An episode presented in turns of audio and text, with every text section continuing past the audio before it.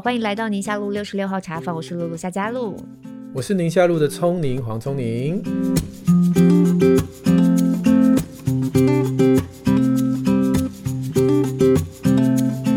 你最近会不会常常碰到有人叫你预测一下疫情接下来怎么发展啊？什么时候解封啊？可多喽。有没有机会解封啊？有没有机会加零啊？跟以前一样清零啦？嗯嗯嗯、还是疫苗有没有效啦？嗯、哦，有没有机会打到第二季是什么莫德纳啦？哎、欸，现在还有人会问有没有机会四级封城吗？呃，还是有啊，还是有、哦，还是有啊，哎哎。嗯，但是还有人问我那些很敏感的啊，什么高端会不会过 EUA 啦？我就说，有人问你股价吗？有有，真的。天啊！他说，聪宁很久没联络了，抱歉问你，我买了一堆高端。哎呀，我是笑死。哎呦，所以现在真的是你也某种程度成为一个半仙了，你知道吗？对啊，但是我我也很很。我很荣幸啦，我也很谢谢这些问我的朋友，表示他们很信任我嘛，嗯嗯、表示他们相信我。如果说真的有个某个预测，或许准确度很高，但是我通常不太会。不，我不太会讲的斩钉截铁啦。哦，嗯、就是可能，我也应该，对啊，我猜想这样子。嗯，哦、我们上一集黑天鹅不是讲了吗？对，我唯一能确定是，就是我什么都不确定啊。你下次人家这样预测的时候，你就把这句话扩下来，对对，放在前面或后面这样子，做一个 footnote 这样子。但不能乱用啊！老婆说：“老公，你爱我吗？”我唯一能确定是我什么都不确定。我唯一能确定的是，我脸上多了一个掌印。真的，我唯一能确定是你千万不能够这样回答他。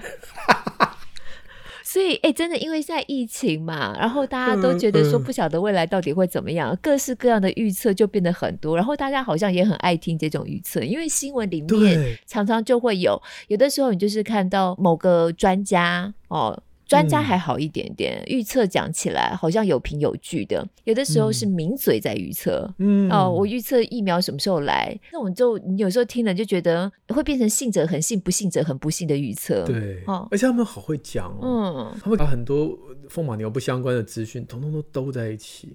然后变成一个听起来非常有道理的故事，是啊，其实很好听，欸，那就是他的专业啊。他为什么不来我们神奇故事屋讲讲故事？讲我跟你讲不适合小孩子听了怕血脉喷张，你知道吗？因为这种名嘴他们最厉害就是把大家听的这样血脉喷张。真的，他应该他把他的那个天赋拿去编那个进击的巨人的剧本，真的很厉害。我我跟跟我老婆讲过，嗯、我说我每次上争论节目啊，听到他们。把一些资料编凑在一起的时候，我真的很佩服，就哦，好厉害！而且他们拿的那些资料都刚拿到，真的哈、哦，对啊，所以就有一些内线消息。名嘴是一个专业，名嘴把它当好好听的故事听听，对，也可以当半仙的感觉。所以就是有各种的预测。那我新闻当中还最近会播到有一种啊。它就是真的是预言性质的，你有注意到吗？不只是台湾，国际媒体最近还蛮 follow，有一个是印度的小男生，嗯、好像十来岁吧，叫做印度神童。也给他一个像这样的称号，他叫做阿南德。好像因为就是在疫情期间，他时不时会发出一些预言。嗯嗯、那有一些就哎，大家觉得哇，好准哦，这样子。然后就越来越多人会去 follow 他。而且现在跟以前不一样，以前你想象那种印度会发预言的，都好像是个老先生，然后会盘坐在那边，有没有？重点是他不会使用 YouTube 这种载具，所以呢就没有办法像这个孩子，他是网络原生代，他的预言是放在 YouTube 上面，他自。自己就是一个网红，对，所以他其实还蛮妙的。因为我们今天要聊的题目就是预测，关于预测这件事情嘛，所以我就上网去看一下。六月三号，他又发出了一个新的预言，他说呢，在六月二十号会发生大事，特别还讲了是英国跟以色列。哦、嗯，哦、然后他说预言中，他也强调现在受到大众关注的疫苗没有办法有效解决疫情，这是他预测的。结果呢，我们今天要录，对不对？对，我就今天录的时候，我就在。再上去再 Google 一下他的名字，没想到真的，他这一两天就又有新闻，他预测那个我刚刚不是讲那个六月二十号的大事吗？嗯哦、结果大家说太准了，六月二十号真的发生了一件大事，就是那个英国啊，原来是要解封了，嗯、但是呢，突然又因为他们的疫情的变化哦，延后变成还要再往后延。他们原来是六月二十一号解封啊、哦，延后，所以所谓的发生严重的大事，现在大家就变成说哦，就是这个嗯嗯，这个就是他预言的严重的大事，然后就说太准了这样子。可是说要解封是很久以前的事，所以说说要延后是十几号就说了啊，所以如果大事应该是那一天啊。那把原定的六月二十一号解封日期延到七月十九号。他是六月三号就预言了，那也应该是二十一号发生呢、啊。现在就是很多很多这种各式各样的预言，哦、各式各样的预测。哦、有些呢，就是我讲的，像你们这样子的有专业的背景，然后真的是会看到数字哦，每天疫情的趋势，嗯、多少人确诊，R O 值怎样，CT 值怎样，嗯、透过这些数据来做，嗯、我觉得这叫做分析。那有些呢，就像这个神童或者是占星。看天象、这种，最近也很多。但是啦，但是就是一样啦。这个神童如果跟政论节目的名嘴一样，大家听一听，然后觉得哎，娱乐性很高，然后我觉得倒无伤大雅。只是说，如果有人真真会真信他，自古以来像算命啊、占星啊这种，对于未知，好像大家都很想要知道一点什么，好像想要先测得先机，我就可以先做一点什么准备。或许是出于好奇，或许是出于这样我比较有安全感。那我觉得人性在这个时候，大家特别的惶惶不可终日，对于疫情接下来会怎样，然后影响到我们的生活，或是一直听到哦死亡的病例那种气氛之下，关于预测，关于这种对未来更想要知道的这种想法会更强烈一些。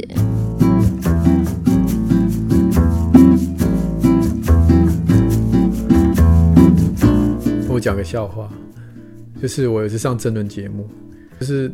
朋友邀我就不好意思不去，嗯、那我就排嘛，坐了大概六、嗯、六个人，然后每一个人手上都有他们的资料嘛，然后呢，嗯、呃，他们都是点那个荧幕之后，那个人就会上去讲嘛，就是我跟某个年轻人名嘴我说，你们都知道你们要讲什么啊？什么时间上场啊？我为什么我都没有稿子？然后我也不知道我什么时候要去讲这样。他说：“你你是专家，我们是演员呐、啊，演员要剧本，你不用啊。”讲的很直白啊。哦，对啊，这个哦，好，我了解。但是就是就像你讲的，我可能扮演的角色就很不一样。很多人想从医生里面听到的是啊、呃，什么科学的预言啊，科学的数字啊，不叫预言的推论啊等等的。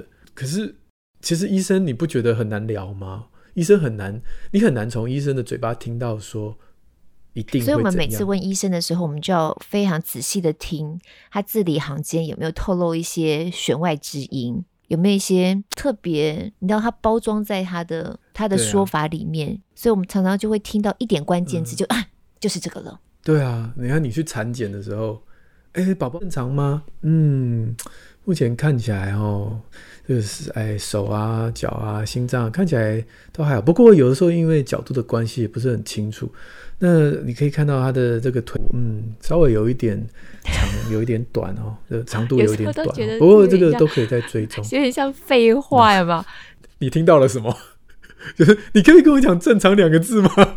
对就不要讲这么多，讲重点可以。手指头到底有还没有？为什么你说有时候角度？重点就是我不知道。唯一唯一能确定就是我没有办法确定。所以你们这些专家呀，医学尤其医学有科学论理跟背景的，感觉起来你们给的预测通常就是一个比例而已。对啊，你知道吗？我记得非常清楚，我在怀我们家老二的时候，嗯、那时候因为有做检测嘛，就是唐氏症宝宝的一个检测。啊！对对对，它是一个比例。嗯它是一个比例，那正常比例好像都是万分之几在算的，但因为我那个检测出来是百分之多少，百分之四吧，我记得，所以我一看到百分之四，我心里就觉得有点紧张了，我就那段时间都很不安。这样，那去产检的时候呢，因为先好像是先是抽血，然后有这个数字之后，嗯、才才在考虑要不要做更精准的测试，这样。嗯嗯然后在那个过程当中，心里头就有很多的自问自答，很多很多的不安这样。结果我觉得那个医生超棒的，嗯、他就跟我说：“你看这百分之四，你觉得好像很高，实际上这代表的是有百分之九十六的机会他不是。嗯，哎、欸，你这么一听，欸、你就觉得说，哎、欸，对对，百分之九十六，对。嗯，这个一杯水是百分之四的满还是百分之九十六空？哈，对，所以这个预测这件事情真的很很很特别，就是也包含你用什么样的方式说，然后听的人就会有什么样的感受，他会接收到什么样的讯息，那其实是完全不一样的。你用正面的方式讲，跟你用比较负面的方式讲。嗯，听的人很重要。嗯嗯嗯。我老婆怀孕的时候，我们也做那个第一孕期的唐氏症筛检嘛。然后我们前面那个妈妈，台湾的医生在这个隐私的部分，好像也老医生没什么太在意。现在想想，嗯，为什么我会知道他的比例？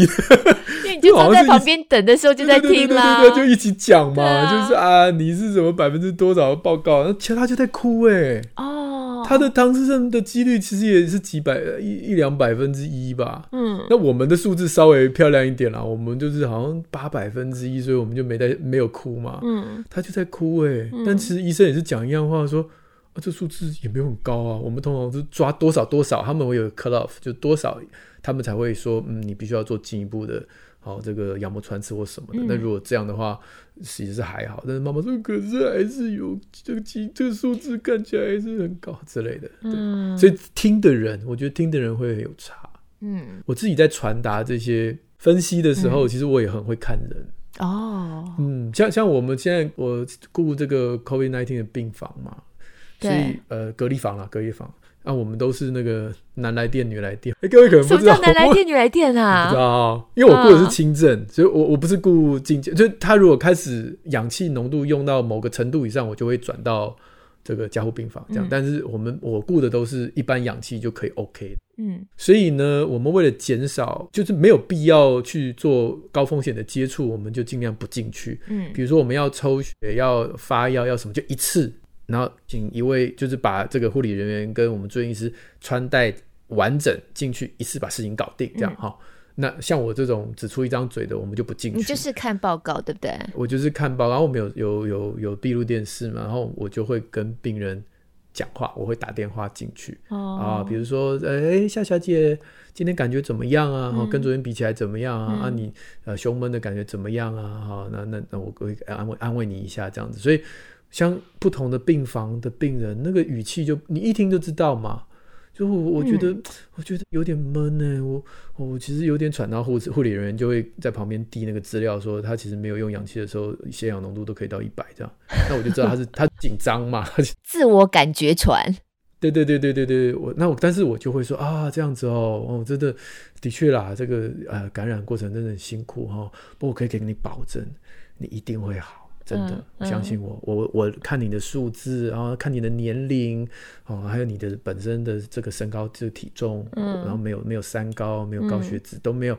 其实你啊，几乎百分之九九点九是一定会好的，所以你会放心，撑过这一两天就 OK。这样，你看我讲的就一副你一定会好的样子。对，你是说保证呢？对，但是因为我觉得他已经紧张成这样了，嗯、那我。我我总不好意思就说，嗯，这个你也知道，有百分之二十的人得完这个新冠病毒之后，他出院还会闷闷的哦，而且那个闷个闷个两个月到三个月，我们这称之为慢性的 COVID 哈，这个叫 Long COVID 哈。那你可以上网查哈，他们有些人会头痛，然后有些肌肉酸痛，然后会甚至脑筋有点转不过来，我们叫 brain fog，然后就天哪。你讲完之后，他就不用睡了，好不好？他明天可能会更多。哎、欸，我好怕你有病人在听我们的节目哦。不是啊，这是事实嘛，就是这些数字都是事实，只是你怎么传递而已。嗯嗯。嗯对，那那在这个风险这么低的状况下，我就我就不会讲这些事。你会看人的个性，对啊。然后隔天他就跟我说：“我今天好多了啊，不是很好吗？”嗯。那另另外一床我就没有这样子，另外一床我就真的会跟他说：“嗯。”这些风险是存在的，因为我心里面有点预期，这个人比较他的心脏够大颗，我知道我这样讲他不会不会崩溃这样。不过这是个人啦，嗯、就是医生医生对病人这是个人，这应该也是你常年行医的一个经验累积。对对对对对，所以你就开始学习怎么样面对不同个性的病人，用不同的方式来做沟通。刚开始的时候是吃过很大的亏哦。嗯，我曾经用这种。很轻松的方式解释病小孩的病情，后来被妈妈骂哦，被客诉，对，投诉。他说，对啊，他说我就一派轻松。哦，他说你以后不要再跟我在我面前跟我说我的孩子没怎样，他有怎样。哦，对啊，啊，我就知道啊啊，就是我传递出去的东西跟你介绍是不一样。嗯嗯。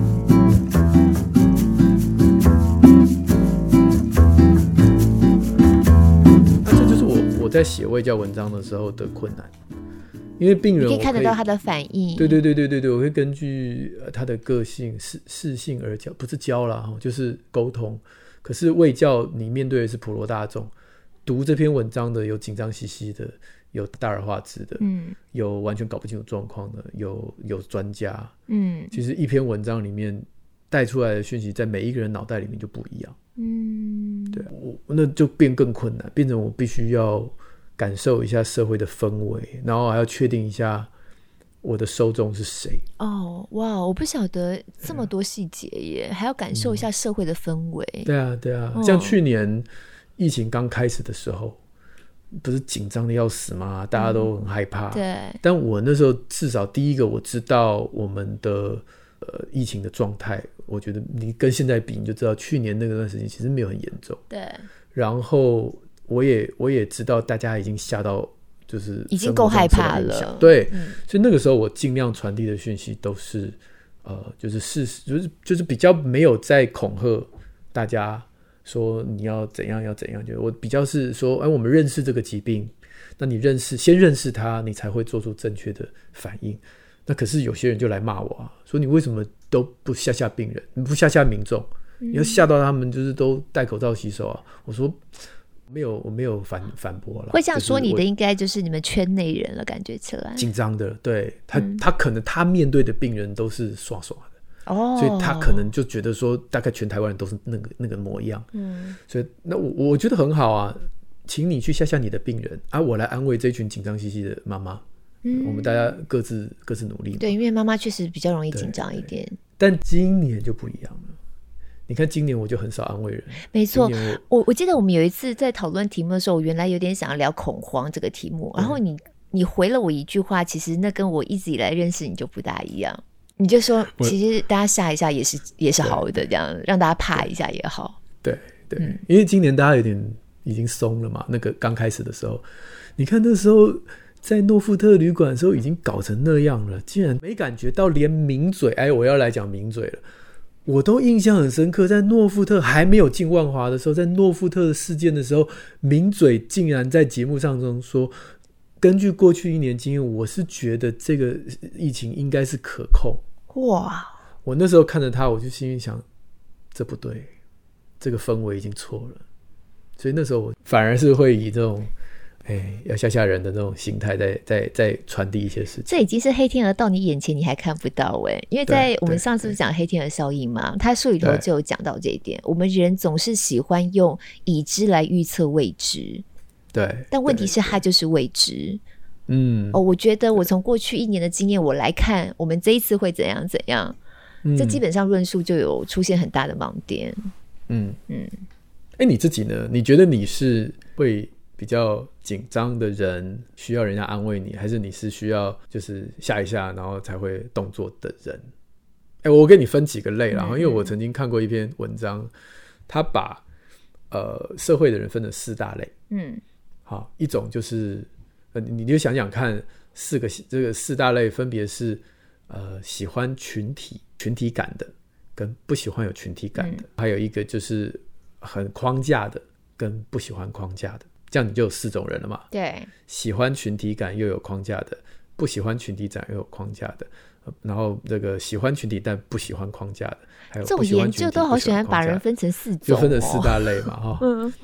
不喜欢群体又不喜欢框架，那就是个人主义者嘛。嗯，政府说要戴口罩，我就不想戴。嗯，我就是觉得做自己最好。那你其他人讨厌我，我我也不在乎，我就自己过很爽，这样就可以。这是个人比较个人主义者。然后，那如果是很喜欢群体又很喜欢框架，就是那种威权主义者，嗯、就是对我每个人手机都应该锁起来，然后有接触者就把它呃直接公开它的路径哈。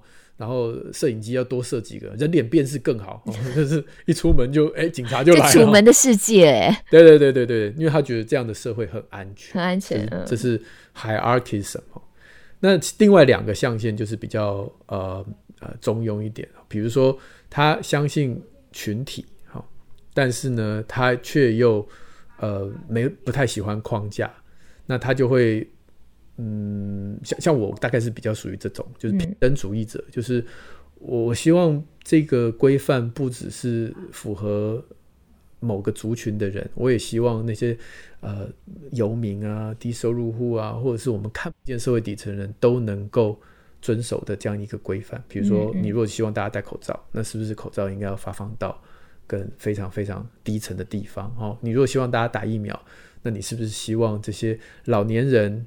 不会用手机的，是不是应该有别的方式来通知他打疫苗或里长怎么样？就是我我们就是会走这种，嗯，这这个 egalitarianism，我其实是后来才查这个字，就平等主义者。嗯嗯、平等主义者。对对。那另外还有一种就是命运主义者，就是他他喜欢框架，但是他其实很悲观。他喜欢框架，但很悲观。嗯，对对对，他就觉得哎，这事情我什么都不用知道了，反正专家告诉我就好了。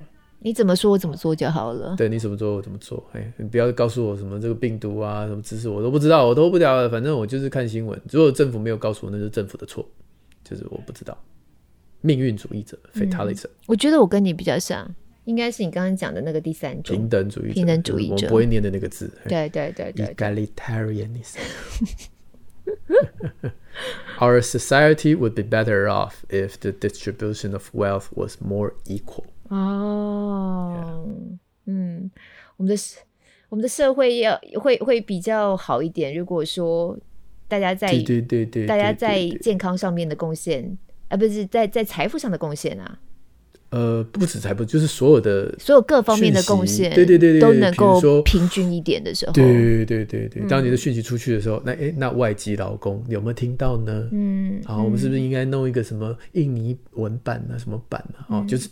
就是他们的呃，比如说外籍呃，这个朋友的宿舍厂房，是不是应该有也是有一些感染管制的措施呢？好、嗯，这这些就是一般人可能没想到，监狱啊，哦、嗯嗯嗯，类似这种就是平等主义者会关心的事。对对，真的耶，我也觉得我比较像是这一种。嗯、对对对，所以不同的这四种不同的人，对于像这样科学的预测，他们的反应会不一样，是不是？对啊，所以如果听今天听到。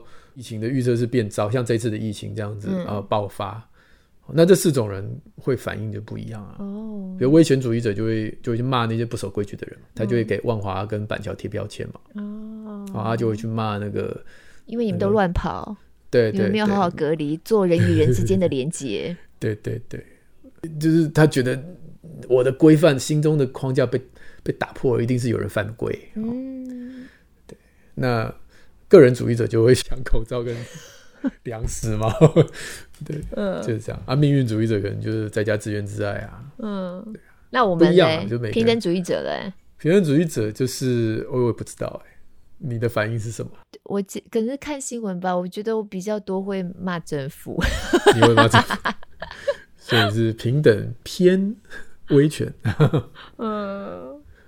确实，有时候就会对于一些政策上面的决定有一些不理解，这样子。对对对对啊，所以很好玩哦。这个预测的都，所以我们今天回到主题，就是预测。对对，这里面一定应该是某一些人会比较想知道未来的样貌，而这一群人应该就是刚才提到比较喜欢框架的人。嗯，就是你要给我一个框架，我才知道我接下来要怎么做啊，我才有安全感啊，我才有安全感啊。嗯。所以，威权主义者跟这个命运主义者都会想要听到这个算命，这个印度神童，印度神童阿南德。所以，对对对，所以这就是两种不同的预测模式。一种预测模式就是属于专家的哦，有根有据的，嗯、而且他的预测通常是一个比例性质的，比较多的比例可能会往什么趋势走。对。那另外一个预测就真的是算命了，好像就是看天象，或甚至其实在教会也有那种。预言式的祷告哦哦，哎、欸，我们现在就要批评教会了吗？我们 啊，糟糕，我没有要批评教会但是 我们可以把这段删掉吗？我害怕。呃，不用删，不用删，我没在怕的。对，就是一种大家觉得好像比较基于一个科学的理论依据啊。哦、对。但另外一种预测呢，就好像你看不到摸不着的，可能有一些人有一些特别的神通，他们有一个特别的得到讯息的方法。嗯嗯，对，来自天地之间给他一个什么样的感应？这样。对，这应该是不同的预测概念。对对，所以一种是希望有安全感，一种是就是我想要趋吉避凶，先做点准备，嗯、是吧？嗯、就是如果今天你跟我说疫情会一直坏下去，那我是不是要先来想想我的呃，是不是要副业开一开啊，做个网购啊，免得我饿死啊，嗯、趋吉避凶嘛。嗯，我觉得这件事情有点有趣。嗯，以婚姻来说呀，像我们在结婚前都有在教会做过婚姻辅导嘛。那当时的婚姻辅导的做法就是，我跟我先生都会各填一张量表，那量表就会填完之后，他就会跑一个数据出来，它就是一个百分比。嗯、例如说，它有分很多，我记得我们好像以前聊过，还有不同的项目，嗯、然后我们在某个项目，我们百分之多少是雷同的，我们的想法是比较一致的，所以我们就会找我们嗯相。相差比较远的那个项目来做比较深入的彼此沟通跟了解，这样子，然后有有婚服教会的牧者来带，这是一个。另外一种呢，算命就真的是生辰八字算一算哦，你们两个合不合哦，甚至甚至就会结完婚之后哦，两个人常吵架，然后跑去算、嗯、哦，嗯，那一个就是按照评分出来的。选项，然后有一个百分比。嗯、我们针对这个，我们好像有一个手上有一个依据，我们来讨论。哦，另外就是算命算出来的，然后算命算出来的也很妙。我就其实常常听过一种一种状况，就是可能夫妻俩当然是有一些状况哦，不开心了，然后不知道怎么跟对方沟通，那他就去跑去找上算命这种方式，就没想到算命还跟他讲说啊，这个上辈子你欠他的啦，然后怎么样怎么样啦，其实他根本不是、嗯、不应。不跟你不合啦，哦，什么什么的这种，嗯、然后最后就会一语成谶，你就觉得这个算命的很准，但是中间的过程常常是因为你听了他讲了之后，你回去你就吵得更厉害，因为我就是上辈子你就怎样怎样，所以现在我们这样这样啊，就是就是他那个算命就说你根本就不合嘛，我们八字根本就不合嘛，我们根本就不应该在一起嘛，嗯、你说你回去这样吵，你可能可能好得起来吗？所以这就变成很妙的一个因果关系呀、啊。可是是算命师生意应该不好吧？也是哦，他很有可能因为这样大家觉得好准，然后他就跑来找他算。他应该是说，但是有个解方，比如说你可以改个名字，或者是你家做个风水哈，啊，我可以帮你改啊，可以做个风水啊，收费多少啊？这样他才可以继续赚下去啊。可是通常他觉得已经没有用了，这就是第一步啊，就是你要慢慢慢慢的，然后让他得要花更多的钱来做一些什么什么事情，然后回去。感觉起来好像、哦、就是传统的逻辑是这样啊。可是你那个朋友他就是怎么样？他是他是就就相信了是不是？我不晓得他们后来有没有像你讲的，就是对方有要求说你要花点钱啊，做点法事啊，改点什么东西啊？嗯、我不确定。但好像民间传说都是会往那个方向去走嘛。可是常常就会觉得，因为算命的就讲，还有一种我我在节目当中常常会听到的一个、嗯、一个状况发生，就。因为我做真情部落格嘛，然后很多来宾都会分享他们有时候原生家庭碰到一些困难。那有一种类型我也蛮常听到的，就是小的时候他一出生，然后爸妈就去算，然后算了之后就说这个孩子呢会对谁不好，对爸爸或不好，对妈妈不好，会克父啊什么什么之类的这种，然后以至于这个孩子从小就已经被用一个特殊的眼光在看待了，他整个成长过程就蒙受非常大的这种原生家庭带给他的压力。我听过有一个，就是从此他吃饭都在外面吃嘛，吃饭都在外面吃，就是他，因为他说他们这个孩子对他们家不好，所以他们吃饭就给那个小朋友一个碗，叫他蹲在门口吃啊。哦、对啊，不跟全家人吃饭，这是真的有可能发生的耶。为什么要这样？嗯，不过一个是努力的方向是促进沟通嘛，比如说夫妻发现有某个观念相差很多。那你们是相信只要努力的沟通可以减少，就是消弭掉你们之间的这一个需要磨合的点。但是另外去算命的人，他也不是不努力啊，他就努力的去去听算命老师的话嘛，就做做什么样的改变啊，穿什么颜色啦，或者怎么样，就是他们努力的方向是相信命运嘛，相信这个冥冥当中有一个规律在，然后他们借由这个这个改变风水啊、改变名字啊等等这样的一个做法，可以让命运变得不同嘛。可是我不晓得，你你怎么样能够在这当中去找到那个平衡点？不，霍霍金不是有一句很有名的话吗？嗯、他说：“我即便碰到再相信命运的人，我发现他过马路的时候还是会左看右看。” 就显然这中间是有个平衡点的。嗯、我我非常相信，我非常相信算命，我非常相信命运，非常相信人，就是这个一定都是安排好的。可是过马路的时候，我还是会努力左看右看，试着去 fix 一些不可知的灾害嘛。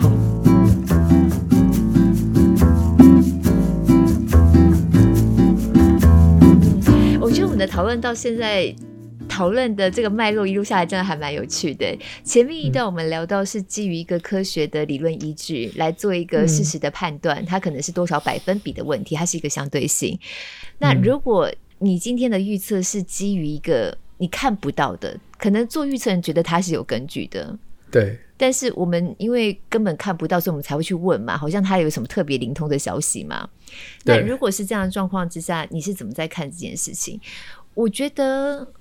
我觉得如果要问这个的话，那就必须要从信仰的角度来回答嘞。真的，我是这样想的，嗯、因为、因为你问的对象是你看不到的力量，对，那这就回头最最基本的，你就必须要先去知道你是一个有神论者还是无神论者啊。嗯，你你必须要去知道说，那你相不相信这背后所谓你看不到的这个冥冥当中的力量？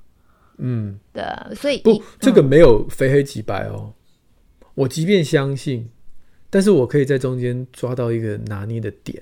嗯，就是我这边讲一个研究哦，就是你可能会觉得说，嗯，所以相信冥冥中的力量的人，如果他相信的太太多、太彻底，他就会变成迷信嘛。我们心里会这种感觉，可是你会知道。不是每个相信这些算命的都是村夫渔妇哦。没错，有你也知道有很多知识高知识分子哦，理性思考的人哦，他因为他也部分的相信冥冥中的一些力量，所以他也是会，如果好的就就算了啦啊，碰到坏的受骗去买一些什么保平安的石头啊、风水啊，不之前某个政治人物为了为了这件事情，不是把他的房子搞到 里面放了一条小河流，然后 滴水。我就觉得，哎，你不是某某美国某大学的硕士吗？搞到风水到那个家里放一条河流，就是。但是我为什么要讲这个？就是我看到宾州大学有个研究，嗯，他针对大学生，好。四十位大学生，然后做了一个背景的问卷哦，他想知道说，是不是这些会相信算命的人都比较容易相信一些怪力乱神的事？嗯，哦，那就是要想要把这些人归类为迷信了。嗯，就啊，你会相信这些？你一定是不是也相信外星人？你是不是也相信那个透视能力？你是不是相信那个心电感应？嗯，你都是相信这些事情。哈，嗯，所以他先做了漫威英雄的存在。对对对对对对对，所以他就先做了背景调查，说，哎，你对这一些怪力乱神的事情，你的信任度有多高？嗯，哦，包括我刚刚讲到的这个外星人啊、星座啊、算命仙啊、心电感应啊，还有 你相不相信这世界上有大脚哈利啊、液体嘛，就各式各样的这样的一个评分。那每一个人就带有一个分数，只是他不晓得而已嘛。对，然后就给他们一场算命活动，就给他们办了一场算命活动。那这个算命师哈有两种，呃，应该说这个活动有两种传递这个算命的内容的方式，一种是找算命师，嗯，然后跟你就是说，他们不去预测未来，他们有点就是我不认识你，但我知道你的过去曾经有怀孕过，对不对？哎，大学生应该不会，我不晓得啦，就是你曾经有一个刻刻骨铭心的恋情爱情。对不对？那个男的怎样怎样，就是讲出的 有这个算命师的这种口吻跟说话的方式，把这个东西传递出去。嗯，而另外一种就是像是在法庭上面读那个证据的。好，呃，夏小姐，根据我的判断，你过去曾经有一场刻骨铭心的爱情，而且这个男的其实是某种职业，对还是不对？好，那类似这种说话方式哈，内容是一样的。但是你就会发现，很多人会比较相信算命师嘴巴讲的话，觉得哇，你好神奇哦。可是那个照本念的人就不会觉得那么神奇。嗯嗯嗯，类类似这样的一个研究是。那结果显示，哈，会相信这样的一个算命师所说出来的话的代表，他是相信这个人。哦，就他相信这这个互动的模式。比如说你是基督徒，同样的语气，有牧师把这个内容讲给你听，跟一个哦藏在路人甲。对藏这个地下街的算命师讲同样的话，嗯，牧师讲的你就会相信，因为你在你大脑的氛围里，你是信任牧师这个身份，你是信任教会这个这个模式，嗯，嗯，所以当这个牧师讲出这个预言式的这个祷告的时候，你觉得哇。上帝果然看到我了，这样子。那因为因为我们教会里面透过牧师要跟我说些什么安慰我的话。对对，因为因为我们知道教会里面的牧师都说这不是我讲的，是上帝透过我嘛哈，所以你就会觉得说这个牧师也没有也没有要鞠躬啊，他只是一个器皿啊，他并没有说是啊我算出没有啊，所以我应该很信任这句话。嗯。那但是算命先品，他通常是嗯我算出你什么，那那这就是另外一群人会。相信这种沟通模式嘛，嗯，嗯，嗯，所以很好玩啊。可能很多人对不同的文化上面、不同的这种语言上面的信任度，其实是背后代表你的家庭背景、你的文化背景。你相信这件事情是因为那个人，是因为他的身份，而不是那个内容，而不是那个内容。嗯，真的耶，真的耶，嗯，很有趣。对啊，所以你有没有办法打破你内心里面？这个框架，这个就是今天我们如果讲完之后，每个人可以努力的。我我举例来讲，我就知道我会比较相信牧师的话，嗯、所以我就反而对牧师的话我会多一层警戒，而且我会反应过度激烈。反应过度激烈会怎样？牧师不要再说啦。对，有一次有个牧师在讲到，嗯、他就说要说好话，那更、嗯、很好嘛啊，说这一句圣经不是说一句话一句好话就像金苹果。落在银网子里啊，听着很舒服，对不对？所以他就举了一个，他说有一个研究哦显示，如果你今天对一缸米啊骂脏话，嗯，骂难听的话，说你这很很恶心，你是坏胚子，哈啊，这个米发霉的几率就比较高。他带这个主日学小朋友就做这件事情，哎，果然呢，后来那一缸米就发霉，这样。我我在底下就一直翻白眼，一直翻白眼。后来我真的是过度反应，因为我所有人没有人 没有人会整天在那边跟牧师吵架，但是我就受不了，我就直接他还在台上讲，我已经在底下传简讯了。嗯，我说牧师，你讲这个我不认同。你传给牧师啊？我，我直接传他传他的 line 啊。我说我觉得这句话很不 OK。而且你想想看，你在讲难听的话的时候，口水都喷的特别多，对不对？你笨蛋，你讨厌你，就是，所以你当然比较容易发霉啊。有有喷麦的感觉。对啊，但是你如果今天讲好啊，你好棒，你就没有喷嘛。所以你想想看，光落在上面的菌落数就不一样了。更何况喷下去的根本就是口水，你长的是细菌，也不见得是霉菌。哎，我是不是太？你好科学哦。对啊，但是就是。我反而特别警戒，就是如果今天是一一个名嘴讲这句话，我可能还不会反驳他。我最后讲，嗯、反正你们就是喜欢讲这种故事嘛。可是反而是我所信任的体系跟人讲这话，我反而会，嗯，我要好好想一想。嗯嗯，你知道吗？我觉得你这真的是非常好的一个归纳出来的一个一个可能性哎，因为过去我们在教会，因为我们都在教会嘛，对，确实你这样一讲，我再去整理一下呀，我们确实是基于对人的信任，嗯、以至于你在听他说话的时候，那个态度是不一样的，对，对，没有错，有可能完全一模一样的一句话，牧师讲出来。嗯跟我老公讲出来，那个效果就差很多。对，对，也因为在教会的教导，我后来发现这是危险的。因为其实我不是不是因为内容，而是因为人。对对对的的这个让我成为我判准的依据的时候，其实是危险的。对对，所以我后来，当然我有信仰，我们祷告，我们会我们会希望听到神跟我们有什么样的回应。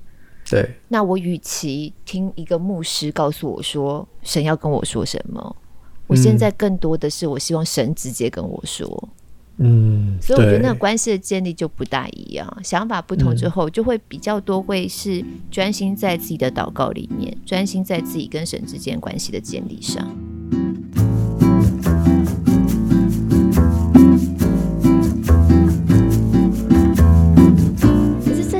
你这样讲，又让我想起了为什么？其实，因为我们两个都在教会，所以我们可能对于教会生态是比较熟悉的。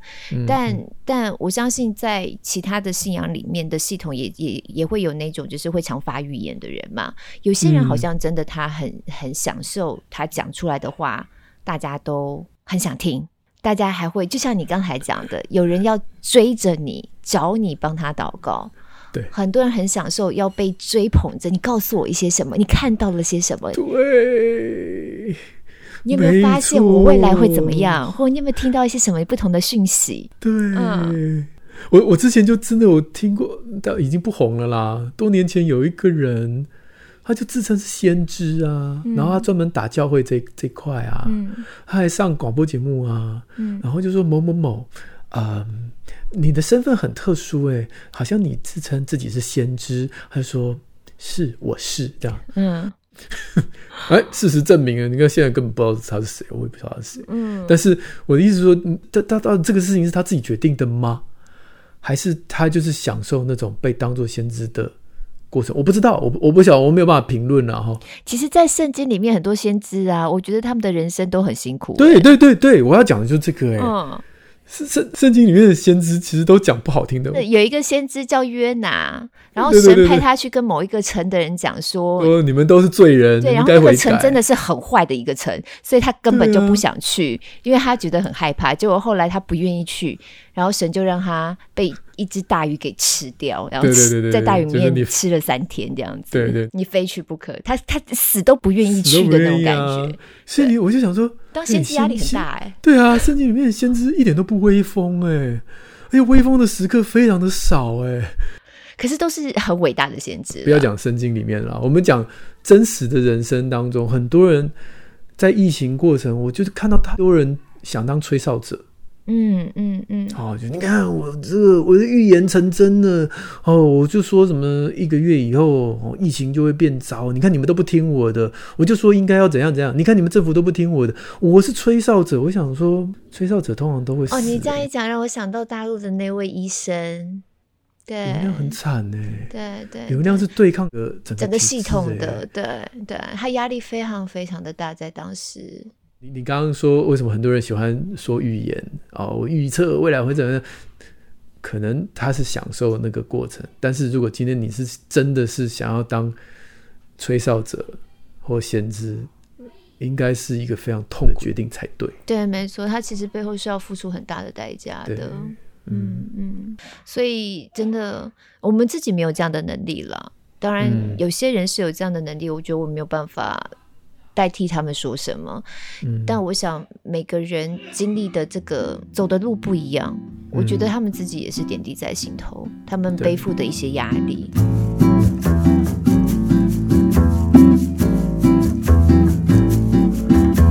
我觉得最不好的是啊，当我今天讲出来的到另外一个人耳朵里面，很有可能这句话就成为自证预言，就是即便你不相信。但是脑袋里面已经刻下来了，对不对？对，所以最后就会变成，就是你就慢慢就往那个方向走啦。啊、然后一旦发生，你就会觉得说啊、哦，果然，果然。好，所以我们应该要怎么面对呢？常常自我对话。我倒有点想推荐，在疫情期间啊，不是在家里没事干嘛，然后就看电影嘛。然后我就在 Netflix 上上面刚好看到一部片。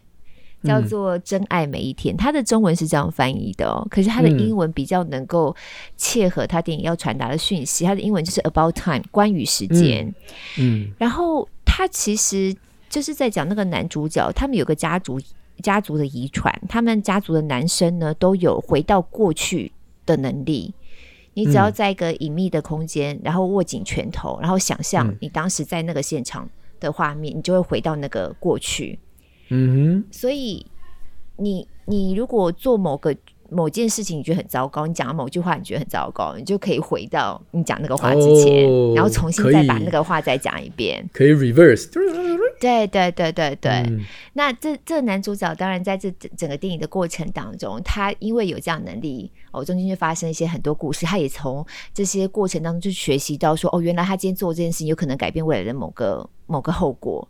例如说，他曾经做了一件事情，把他孩子的性别都给变了。他原来是个女儿的，然后等到他回到回到当下之后，就从过去再回来的时候，发现怎么变儿子了这样子。嗯，嗯，这这中间有他的那个故事的安排。可是到了最后啊，嗯，他最后他发现他拥有这个回到过去的能力，最好的、嗯、对他来说最棒的一个使用方法，其实不是因为我已经知道之后会发生什么事情了。嗯，所以我就去改变什么，或我防防患未然，我先去做了什么预备，并不是，嗯、而是回到当时，然后好好的再把那天再过一天。他并没有做任何的改变，哦、他只是对他没有改变事情，嗯、但他改变自己的态度。例如说，哦、他的朋友在那一天被老板削了一顿，嗯，他第一次在当天的时候，他没有特别的反应。可是他再回到同一天的时候，嗯、他就会写一些搞笑的话逗他朋友笑。哦，对对，他就再回去过那一天，但是他是好好的过那一天，虽然是平凡无奇的一天，一样上班下班，一样跟去买一杯 Star Starbucks，但他会跟 Starbucks 的店员多说一句话，然后让他有一个灿烂的笑容。对对对对。就我没有打算改变命运，但我会改变我对面对他的态度。对我，我我改变的是我面对每一天每一个生活细节，我活在当下的态度。哎、欸，我必须承认，这部电影在我的 Netflix 上面飘了很久。我一直以为它是 chick flick，我根本点都不点。对，因为封面就是一个女生在笑嘛，然后一个男生在逗她嘛。没错没错。为什么这是女生那个妈妈在看的？我没想到它是一个。它是一个好电影诶，他最后要表达意思是这样，可是我后来再去 Google 一下，哦、原来他当时在上映的时候，在欧美评价没有那么高，因为有些人大家就觉得很空洞或什么的。可是我看，我觉得他最后埋了那个梗，哦、最后要传达出来的讯息，我很喜欢。Yeah, 就是他已经知道未来要发生什么事了，就像我们今天题目一样啊，嗯、他根本不用预测，他已经走过了这个过程了。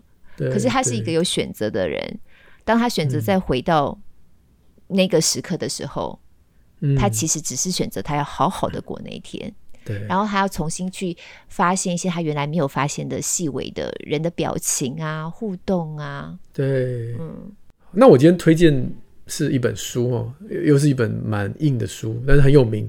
这本书叫做《Outliers》啊，叫艺艺艺术哈，不是不是 art 艺术，是奇异的异哈，数字的数哈。嗯、那在讲的就是说。在我们生命当中有很多成功或失败的个案，我们可能会把他们当做一个常态来面对。那成功的个案就成为我们呃生活的指标啊，我们应该 follow suit，就跟他做一样的事情就会成功。失败个案，我们可能就会说，那我们就不要走这条路哈。但是有没有想过，这些成功或失败的极端个案可能是？Outliers 就是它只是一个统计上面你无法评估的艺术，而且甚至它可能有一些你你意想不到的背后的原因，并不是表面上。哦，这本书大概就是在讲这件事情哦。嗯嗯，那这位作者我已经介绍过了，他叫做这个麦格尔坎格拉威尔 （Gladwell）。我上次介绍过他的《以小胜大》嗯，哦，他在这次介绍他这一本 Outliers。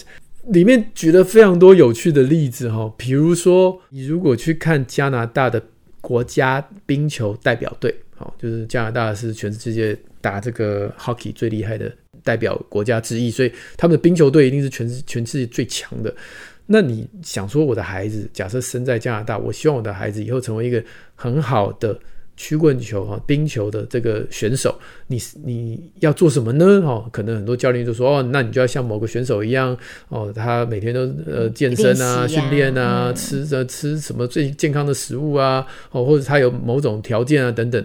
就后来发现一件很奇怪的事情，那你把这些冰球队的球员一字排开的，把他们生日哦，统统写下来，嗯，你竟然惊讶的发现，有一半都是一月、二月出生的，哇，所以。很妙啊，所以这是代表什么？如果你希望你的孩子成为一个好的冰球选手，你就要选对月份，对对，哪有这种怀孕这样子？对啊，这太怪了嘛！嗯、所以后来才发现啊，原来成为优秀的冰球选手有一个事情，就是这些选手不是长大才开始练，他一定从小就在校队里嘛。对。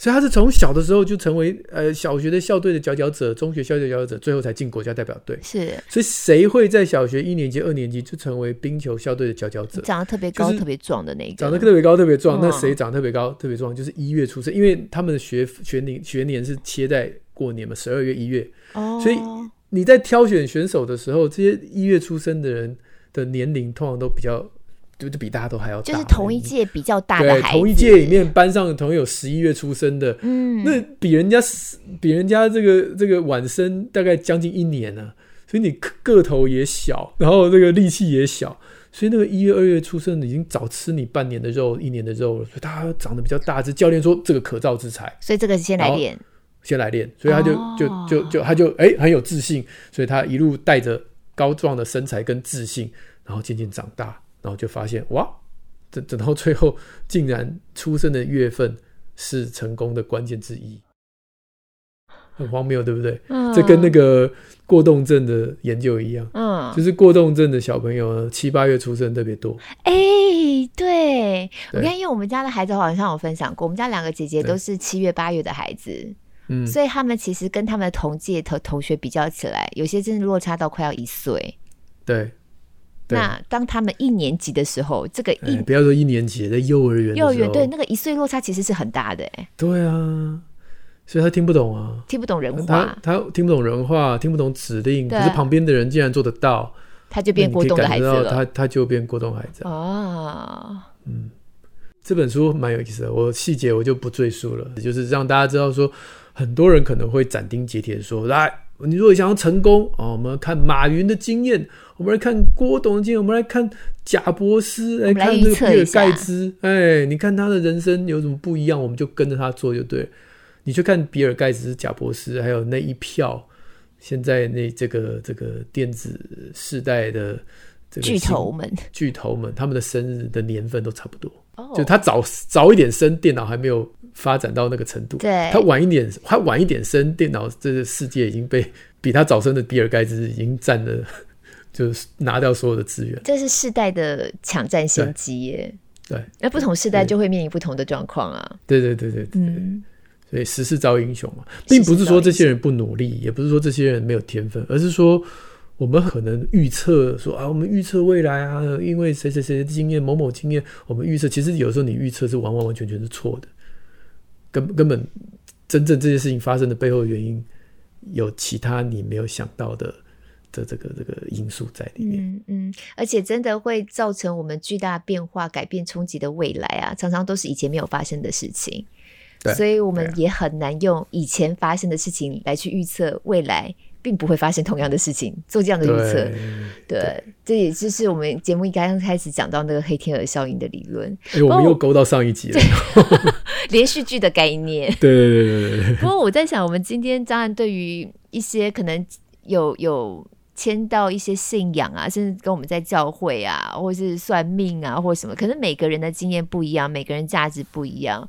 就是自我的，我觉得只是自我的反思啊，也不代表我我今天反思的这个内容就符合所有的人。对对对，嗯、我只是很喜欢做这种呃正正反反、正正反反的思辨的过程，还蛮有趣的。希望大家听了也觉得有趣。露露还愿意陪我聊，就很感恩。嗯，我老婆都说啊，想那么多干嘛？我觉得很有趣啊。好，那因为时间的关系，我们赶快来回应一下听友的许愿好了。好的哦，好，那我来回应这位 Cindy，他说听完我们关在一起的那一集之后，嗯、晚上家里刚好就转到了我在播新闻，结果 你看，他就立刻想象着我敷着绿色泥状面膜的样子，突然播新闻就一点都不严肃了，不错哦。你知道，因为我最近播新闻啊，都要戴口罩嘛。嗯嗯，然后因为现在虽然还是疫情很紧张，但有的时候我们已经会放一些不那么紧张、跟疫情不一定直接相关的新闻。那有时候播那个新闻，你脸上就会有一些表情啊，会笑啊什么的。我就还特别在播的时候，我特别用力的笑。嗯，然后回看的时候，我就稍微看一下自己，因为戴着戴着那个口罩，大半张脸都没了，我就想看说到底看不看得出来我在笑。看得出来吗？看不出来，对啊，看不出来，就眼睛会比较斜，比较眯而已啊。对啊，不过能够、嗯、能够想象这画面，让大家看新闻不要这么紧张，好啦。对，也算是有一点贡献，一点贡献、嗯。好，对，哎、欸，真的泥状面膜面膜的厂商，如果有兴趣的话，你而且一定要绿色泥状的哟。对，我们可以放在宁夏路好书专卖店。在宁夏路好书专卖店，顺便一起卖。对，好，另外下面这个 Ellie 的留言，我小小许愿一个跟体罚主题相关的题目。他在讲说，大家比较常讨论是威权式的教养，可是比较溺养全配合的，尤其那种隔代老一辈阿公阿妈的，哦、或者是新世代爸妈比较溺养式的方法，该怎么应对呢？对，okay, 我记得我们体罚那集还是有点到，不过只有点到一点点。对对对对对。对虽然今天时间没有办法聊到宠爱、溺爱跟爱这之间的的界限，不，但是我觉得我还是嗯，借由两三句话来大给大家一点想想，就我自己心中的认知，就是宠啊，或是溺爱啊，他的这个人与人之间的互动，就是你的需求我全部满足，这叫做宠或溺爱。那真爱呢？不是真爱，就是你的需求。我会努力满足，但我的需求你也能够部分的满足。那这中间的线刻在哪里，就看小孩的年龄嘛。好，比如小孩刚出生的小婴儿，可能就只能宠他嘛，因为他的需求我们就是只能照单全收。对，那我的需求可能小孩那么小，根本没有办法给我任何的帮助。可是等到小孩一岁、两岁、三岁、四岁，这样一路长大。那那个中间点，那个线就会慢慢慢慢拉到往中间拉，就是开始我的某些需求，三岁的孩子你要做出适当的回应，因为我也是人，妈妈也需也是需要你来满足我的部分的需要。那么这个线当然也不会拉到完完全全就是就是现在反过来了啊，你要孝孝敬我，孝顺我啊，还给我这个按摩啊，拖地板啊，灰姑娘啊，不是这个样，就是中间那个。那个水，那那个中介点在哪里？那个拿捏，我觉得这是每一个家长要去自己跟孩子摸索出来。我觉得夫妻也是，夫妻也是，任何的人与人的关系都是。嗯，当你发现你的需求都是别人来满足，或是别人的需求你一直不断的满足他，却没有反向的回馈的时候，其实要想一想，并不是说我为了你的回馈而爱你，而是。这个过这个互动有点不健康。如果你有能力回馈的话，嗯嗯嗯嗯嗯，对，小编就给我们立刻找了，是五月二十六号上架的《不打不骂怎么教小孩谈体罚教育》这一集。Yeah. 对。好的，好的，时间到这儿，我们赶快跟大家说，宁夏路好书专卖店有过往我们推荐过亲子天下出版的好书、线上课程等等，都在节目资讯里，但目前没有绿色泥状面膜哦。啊，Apple Podcast 听的话，也记得帮我们五星赞一下，我们的许愿池也持续开放中。我们下礼拜空中再会，拜拜，拜拜。